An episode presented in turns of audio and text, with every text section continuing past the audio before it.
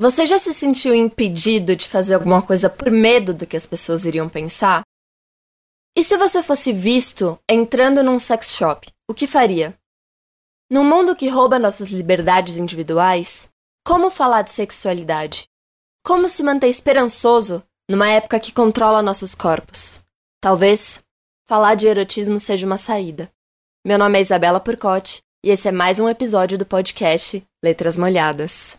Eu quero ser livre, sentir prazer, sem temer, amar, gozar, tremer. E sem pique-esconde aparecer.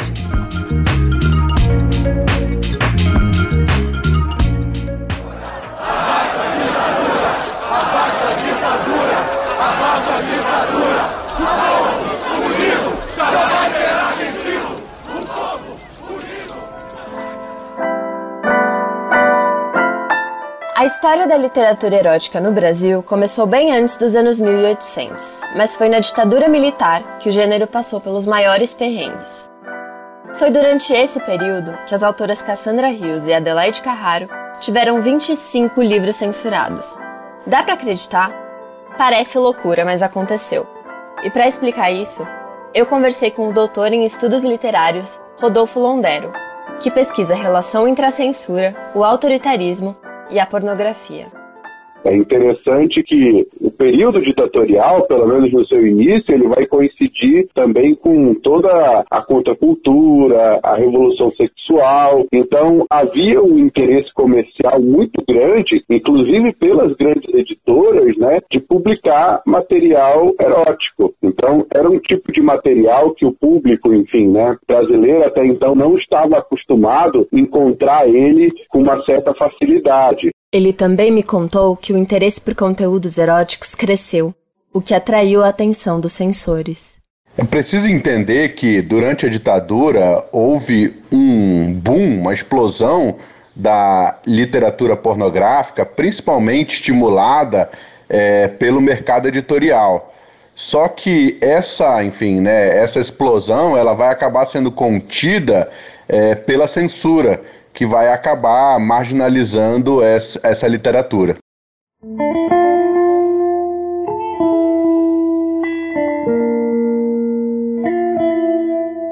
É na clandestinidade que nascem grandes autoras, como Cassandra Rios e Zula Gibi. A censura moral sempre percorreu a produção erótica nacional, e os pseudônimos se tornaram um caminho para publicar os livros eróticos. Ou você acha que Cassandra e Zula são os nomes delas de verdade? Mas também há uma longa lista né, de, de autores que publicaram aqui no, enfim, né, no, no, país no período da ditadura que se utilizavam de pseudônimo. E aí eu acho que uma, uma hipótese um pouco clara né, para justificar o porquê disso é para burlar a censura, com certeza. Márcia Denser é outra autora que publicou durante a ditadura. Ela escreveu diversos contos eróticos como Diana Caçadora e Tango Fantasma, produções super aclamadas mundo afora.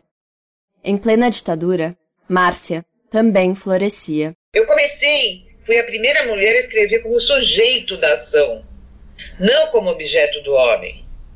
Não, os homens, o, o Fabrício Carpinejar falava assim, e agora, o que, que ela vai escrever da gente? Os homens morriam de medo, morrem de medo do que eu vou escrever porque eu escrevo exatamente aquilo que as mulheres, na pior das hipóteses, capazes de pensar deles. E isso há 40 anos atrás.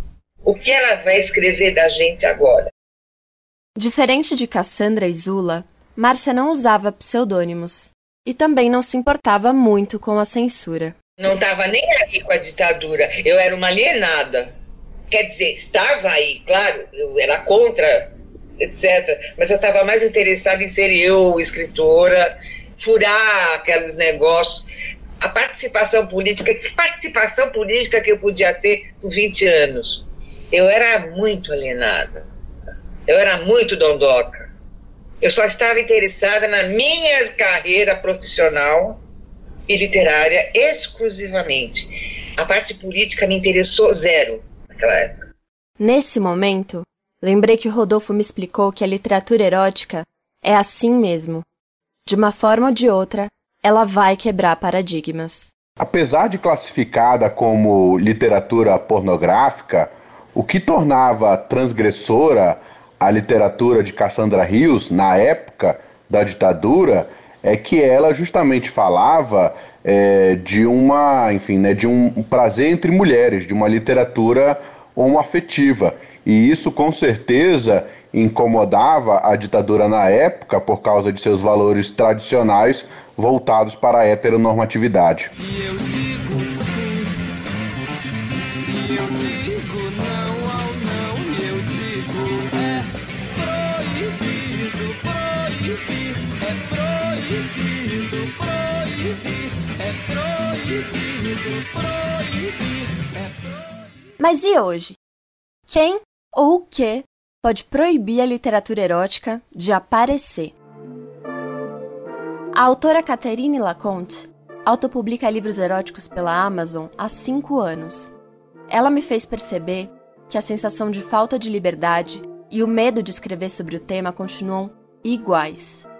Eu espero mais liberdade. Eu tenho hoje, eu tenho medos, tá? Eu tenho receios porque a gente está vindo o que a gente não tinha há pouco tempo. Parece que a nossa liberdade de expressão está meio que sendo podada. Então, o que me preocupa não é um futuro distante, o que me preocupa é um futuro imediato. Eu almejo liberdade, porque as pessoas elas até podem não gostar do que eu escrevo, mas eu quero manter o meu direito de escrita.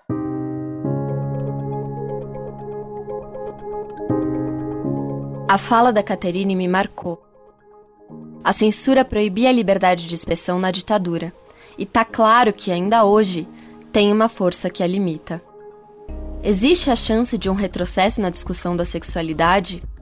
A doutoranda em literatura brasileira e pesquisadora do erotismo Andréa Leitão me deu uma luz do fim do túnel tudo tem o, os seus prós e contras, né? Mas eu acho assim que a gente tem, eu acho que tudo que foi conquistado, sabe, de todo, toda essa trajetória que a gente viu e hoje em dia também as escritoras novas que estão surgindo com outras demandas, eu acho que assim são conquistas que não voltam atrás. Mesmo essa onda conservadora que a gente vê de repressão do corpo, eles estão tentando é, alcançar um lugar, recuperar um lugar que não é mais deles, sabe? Eu acho que não tem mais volta. eu sinto muito para eles, mas eu acho assim que, pensando assim na produção erótica feminina, eu acho que a mulher tem muita potência, tem muito poder, sabe? No, e, e mesmo com as novas mídias, por exemplo, a gente vê hoje em dia as lives, sabe? Assim, e, e conversa, a gente tem uma interação muito mais próxima com os, de escritor com os, com os leitores, né? Que eu acho que isso pode potencializar mais ainda o diálogo e a expansão da literatura de mulher para mulher, não que falo, sobrefalo, não que calo, sobrecalo. Navego em teu mar de calores, e quando abrigo em teu eu, menina, é quando rasgo de feminino a rotina. Gozo, e gozo, e gozo horrores. Akin Quintê e Nina Silva 2011. Apesar de difícil, falar sobre sexualidade, erotismo e literatura é fundamental para criarmos uma sociedade crítica, consciente e mais gostosa de se viver.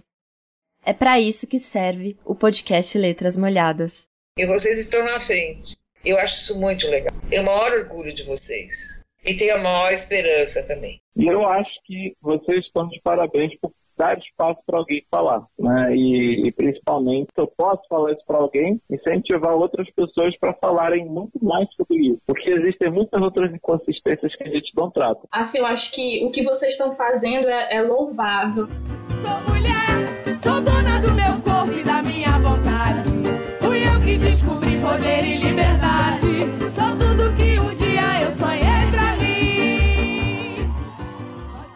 Letras Molhadas é uma produção dos alunos do oitavo semestre de jornalismo da Universidade Metodista de São Paulo. Produção de Bárbara de Moraes e Marília Serioni. Reportagem de Isabela Purcotti. Roteiro de Andressa Navarro e Maiara Lopes. Edição de Igor Maciel e Vinícius Honório. Locução de poemas por Júlia Semogui. Trabalhos técnicos Zilmar Ruiz Falcão.